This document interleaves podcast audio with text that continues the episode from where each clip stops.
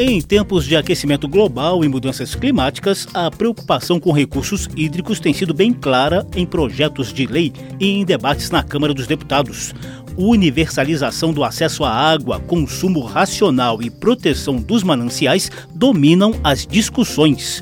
Eu sou José Carlos Oliveira e vou mostrar que cada gota de água importa no Salão Verde de hoje. Salão Verde o espaço do meio ambiente na Rádio Câmara e emissoras parceiras. Na hora da sede você pensa em mim. Lá, lá, lá, pois eu sou o seu copo d'água. Sou eu quem mato a sua sede. E dou alívio à sua mágoa. Na hora da sede você pensa em mim. Todo mundo sabe que água é sinônimo de vida. Porém, dados da ONU, a Organização das Nações Unidas, revelam que até 2030 o planeta corre o risco de enfrentar déficit de água de 40%. O Brasil concentra quase 14% da água doce do mundo, mas mesmo assim, a proteção dos recursos hídricos e a garantia de água potável para a população ainda enfrentam entraves que vêm mobilizando a sociedade civil em geral e, mais especificamente, gestores públicos, ambientalistas e empresários.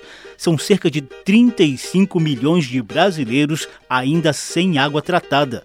Muitos desses temas passam obrigatoriamente por leis aprovadas e por projetos analisados por deputados e senadores no Congresso Nacional. Daqui a pouquinho, por exemplo, a gente vai mostrar a quantas anda a proposta que altera a Constituição para tornar o acesso à água direito fundamental. Também vamos falar dos esforços para a proteção de mananciais que permitem matar a sede e, ao mesmo tempo, engrenam o setor produtivo do país. Mas a gente inicia o programa com uma matéria especial do repórter Cid Queiroz, da TV Câmara, sobre a importância das tecnologias de reuso de água para conter os problemas crônicos ou pontuais de escassez de água no Brasil.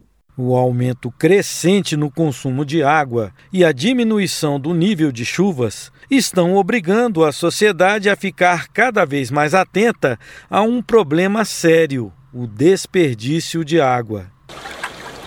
Além de ser um bem cada vez mais escasso na natureza, o tratamento e a distribuição de água pelas concessionárias são processos caros.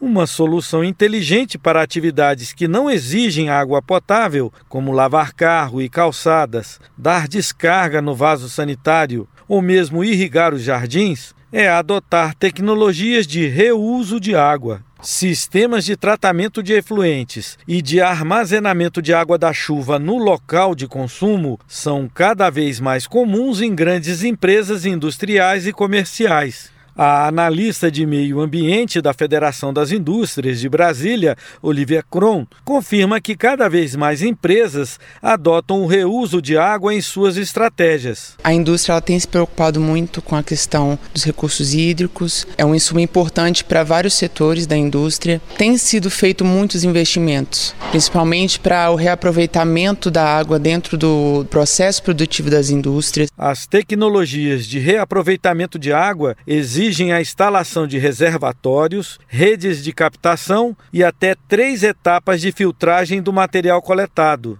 A engenheira sanitária Hermi Pires reconhece que os investimentos são altos, mas podem ser alternativas sustentáveis no médio prazo. Nós fizemos em 2017 um sistema de aproveitamento de água de chuva e reuso de água de esgoto para um hotel. Nós dimensionamos na época 25 mil litros dia que eles consomem de água não potável, né? na descarga, lavagem de piso e irrigação. E a redução, considerando a economia que eles fazem, se tivesse consumindo para fins não potável água potável e se tivesse lançando proporcionalmente essa água não potável no esgoto, chega a 36 mil reais por mês. Eles já cobriram o investimento mais do que 10 vezes. Em estabelecimentos comerciais e órgãos públicos, o maior consumo de água é no vaso sanitário. Hermi Pires fez um estudo de reuso de água para uma escola de ensino médio da capital. De acordo com ela, o gasto representa de 40% a 50% do consumo total de água, cerca de 50 mil reais por mês.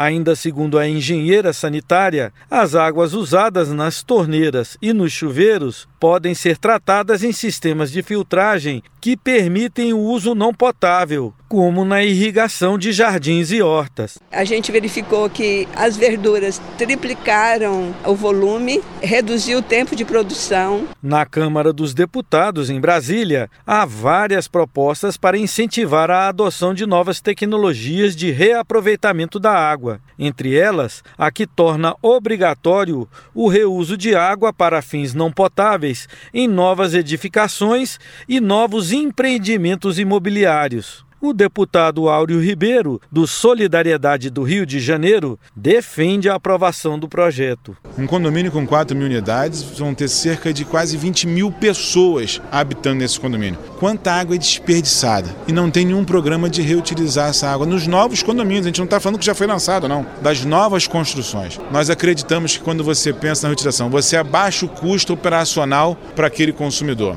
Você tem garantia de ter o abastecimento daquela população. Pela previsão das Nações Unidas, o planeta corre risco de um déficit de 40% de água até 2030. Da Rádio Câmara de Brasília, Cid Queiroz. Salão Verde. Consciência nunca é demais. É importante usar água com responsabilidade. Com certeza. Vamos de samba, Vamos então? de samba. Falta água no estado inteiro, não tem no chuveiro e nem na torneira. E tem gente que é mal educada, que lava a calçada usando mangueira.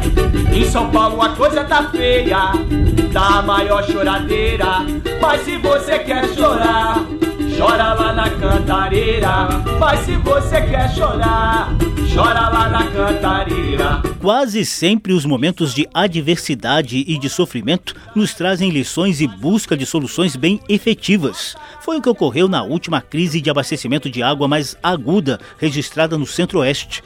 A repórter Giovana Maria nos mostra o debate na Câmara dos Deputados em torno da proposta de criação da Política Nacional de Gestão e Manejo Integrado de Águas Urbanas. Quando o Distrito Federal entrou na crise hídrica, a escola Jardim de Infância 404 Norte viu sua horta ameaçada. Tiveram então que pensar em uma solução alternativa, como conta a diretora Rosimara Moreski. Foi aí que surgiu a ideia da gente utilizar aquela água do bebedouro que ia toda para o esgoto, para a gente fazer esse reuso, essa reutilização dela. A escola salvou a horta e hoje reutiliza 10 mil litros de água que seriam desperdiçados por dia. Esse tipo de ação é o que um projeto em análise na Câmara quer incentivar. A proposta cria a Política Nacional de Gestão e Manejo Integrado de Águas Urbanas, que abrange o tratamento e o reuso de águas pluviais e das chamadas águas cinzas, que são as que sobram de chuveiros, lavatórios e das máquinas de lavar. Entre os objetivos da proposta, já aprovada na Comissão de Meio Ambiente, estão reduzir o volume escoado de águas da chuva, estimular o reuso das águas industriais e contribuir para o controle das cheias nos centros urbanos. Pelo texto, os responsáveis pela implementação do sistema de reuso de águas cinzas concorrerão a linhas de crédito oficiais, como aumento do limite financiável do empreendimento e redução de juros. Além disso, o BNDES destinará 1% do seu orçamento anual para projetos da Política Nacional de Águas Urbanas. Segundo o especialista em conservação de água nas edificações Daniel Santana, o incentivo financeiro é importante para a efetividade da lei. Essas tecnologias podem ter um custo elevado e isso muitas vezes acaba inviabilizando a sua implementação. Então, no momento em que você tem uma lei que já tem uma linha de crédito ou que prevê uma política tarifária diferenciada às unidades que estão aproveitando a água da chuva, fazendo esse reuso de água, ajuda muito na viabilização dessas tecnologias. Para o relator da proposta, deputado Leonardo Monteiro, do PT de Minas Gerais,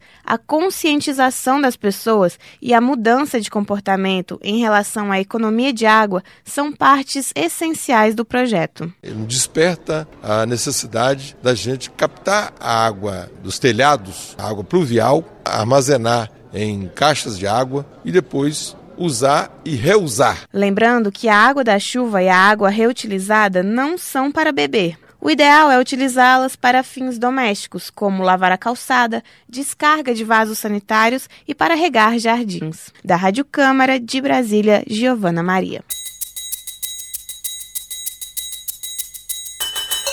Salão Verde, o meio ambiente nos podcasts e nas ondas do rádio. No programa de hoje mostramos que cada gota de água importa. Estamos relembrando ações recentes no parlamento, na sociedade civil e no setor produtivo na garantia do abastecimento de água fundamental para matar a sede da população e dos animais, gerar energia e mover o setor produtivo. Como todo mundo sabe, água é fonte de vida. No quadro a seguir, a gente fala dos esforços para deixar isso bem mais explícito na Constituição Federal. Geológicas. Novidades e curiosidades sobre a dinâmica do planeta e da natureza. Geológicas.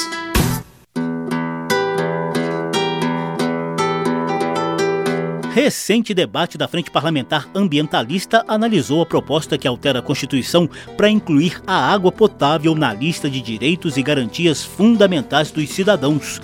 O texto é de autoria do senador Jorge Viana, do PT do Acre, já foi aprovado pelo Senado e está em análise na Câmara dos Deputados consultor executivo do Observatório da Governança das Águas, Ângelo Lima avalia que, na prática, a medida estabelece prioridade para que as ações governamentais resolvam o drama de 35 milhões de brasileiros sem acesso à rede de abastecimento de água. É muito importante para a sociedade brasileira. Afinal, foram a partir de marcos de mudanças que fizemos e conquistamos nas nossas leis que se pode estabelecer políticas públicas para garantir, inclusive, água potável para toda a sociedade brasileira. Nós temos ainda 35 milhões de brasileiros sem acesso à água potável, o que é um absurdo. Para Ângelo Lima, a proposta também ajuda a superar ameaças de mercantilização da água tem ameaças no Congresso brasileiro de querer tornar a água como mercadoria. E ao colocar direito da água, complementando a visão que a Constituição brasileira tem da água como bem público, colocar a água potável como bem direito humano, coloca ainda mais resistências para que a água seja tornada uma mercadoria. Afinal, com a sociedade brasileira tão desigual do ponto de vista da sua renda, criar mecanismos como esses garantem que a gente possa atingir a universalização é, do direito à água potável para todos. A diretora de políticas públicas da ONG SOS Mata Atlântica, Malu Ribeiro, mostra os esforços da Frente Parlamentar Ambientalista na busca da aprovação dessa proposta de inclusão da água potável entre os direitos e garantias fundamentais da Constituição brasileira.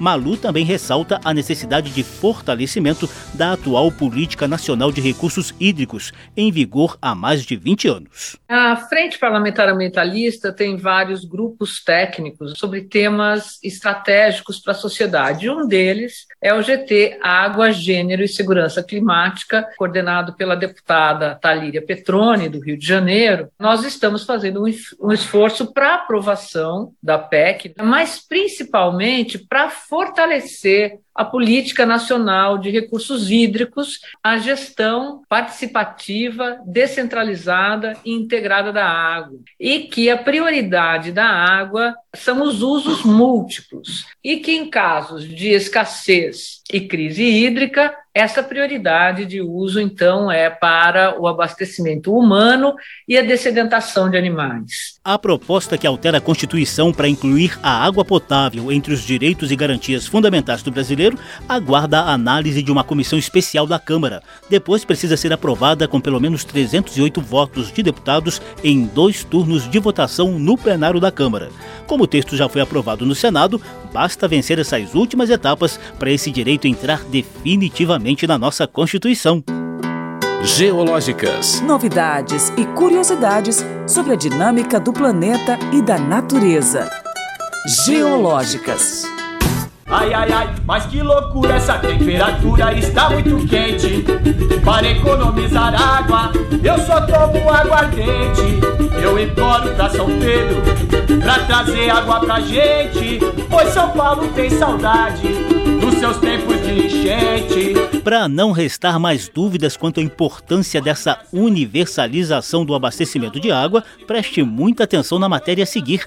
O repórter Cláudio Ferreira mostra que as mudanças climáticas trazem sérios desafios a mais para se atingir essa meta. A ONG Instituto Trata Brasil mostra que quase 35 milhões de pessoas ainda não têm água tratada e 100 milhões estão sem coleta de esgoto nos 100 maiores municípios brasileiros. O ranking do saneamento, com dados de 2020, aponta ainda que os investimentos no setor são insuficientes e revela uma das consequências: hospitalizações por causa das chamadas doenças de veiculação hídrica, como cólera e hepatites infecciosas. Em entrevista ao programa Painel Eletrônico da Rádio Câmara, o deputado Rodrigo Agostinho, do PSB de São Paulo, listou os problemas no abastecimento de água. Nem sempre ela está próxima da população, frequentemente o transporte é difícil e muitas vezes a água disponível não pode ser utilizada. Na região metropolitana de São Paulo, a principal fonte de abastecimento está vindo muito distante, porque o principal rio da cidade virou um ralo para a cidade, que é o caso do Tietê. No São Francisco, o problema é a sazonalidade. A gente tem que compatibilizar os diferentes usos, então nós temos as hidrelétricas do Rio São Francisco, que geram energia, você tem grandes sistemas de irrigação que estão sendo ampliados a todo momento, e aí você tem a água sendo destinada para o setor agropecuário, e você tem a água para servir a população. Só que a região do semiárido área está muito grande. Então, você levar água para todo mundo, não tem São Francisco que aguente. O deputado também chama a atenção para a consequência das questões climáticas globais no abastecimento de água à população. As mudanças climáticas vão fazer com que a gente tenha períodos de seca mais prolongados e períodos de chuva muito intensos. Então, os períodos de seca mais prolongados para algumas cidades vai representar um grande desastre no sistema de abastecimento. E os períodos de chuvas muito intensos, nós vamos precisar ter um programa grande de recuperação das nascentes, de recuperar áreas de mananciais que hoje estão ocupadas. Nós vamos ter que ter política habitacional para tirar essas pessoas das áreas de mananciais, dar uma condição adequada para essas famílias e recuperar essas áreas de produção de água. Rodrigo Agostinho reconhece que fornecer fornecimento de água tratada melhorou nos últimos 20 anos e hoje atinge 83% da população brasileira. Ele acha que a meta dos Objetivos de Desenvolvimento Sustentável da ONU, de chegar a 100% até 2030, pode ser alcançada nas cidades, a depender dos investimentos que serão feitos, mas é mais difícil em comunidades ribeirinhas e áreas isoladas do país. Da Rádio Câmara de Brasília, Cláudio Ferreira. Salão Verde. E o que dizem os deputados? A gente encerra o programa com outras preocupações dos parlamentares com a água, manifestadas em forma de projetos de lei em análise na Câmara dos Deputados. A Comissão de Minas e Energia, por exemplo, acaba de aprovar a proposta do deputado Walter Alves, do MDB do Rio Grande do Norte, que cria o programa Água Boa, como medida permanente de combate à seca. São previstas soluções urbanas e rurais a fim de atender a agricultura familiar e as comunidades quilombolas remanescentes por meio da captação de água do subsolo solo e sua dessalinização para consumo humano e animal. Os deputados também aprovaram outro projeto de lei com medidas para a conservação da água potável. Os focos estão na redução do desperdício, no uso de fontes alternativas para a captação e no reuso da água em edifícios. Essa proposta já foi aprovada pela Câmara e aguarda a análise do Senado. Eu vim ver se a notícia era verdadeira no Guarapiranga e na Cantareira. Se liga, amigo, que a crise da água não tá brincadeira. Dois sambas ilustraram o programa de hoje: Samba da Falta d'Água, cantado original e composto pelos paulistanos Fábio Braza e Rick Lopes, e o clássico Na Hora da Sede, de Luiz Américo e Braguinha com Clementina de Jesus. Na hora da sede você pensa em mim. Cada gota de água importa. Esse foi o tema do Salão Verde de hoje, com foco nos esforços do parlamento e da sociedade civil em busca de proteção aos nossos recursos hídricos. O programa teve produção de Lucélia Cristina, edição e apresentação de José Carlos Oliveira. Se você quiser ouvir de novo essa e as edições anteriores, basta visitar a página da Rádio Câmara na internet e procurar por Salão Verde. O programa também está disponível em podcast. Obrigadíssimo pela atenção. Tchau. Salão Verde, o espaço do meio ambiente na Rádio Câmara e emissoras parceiras. Mas se a fonte secar, você se.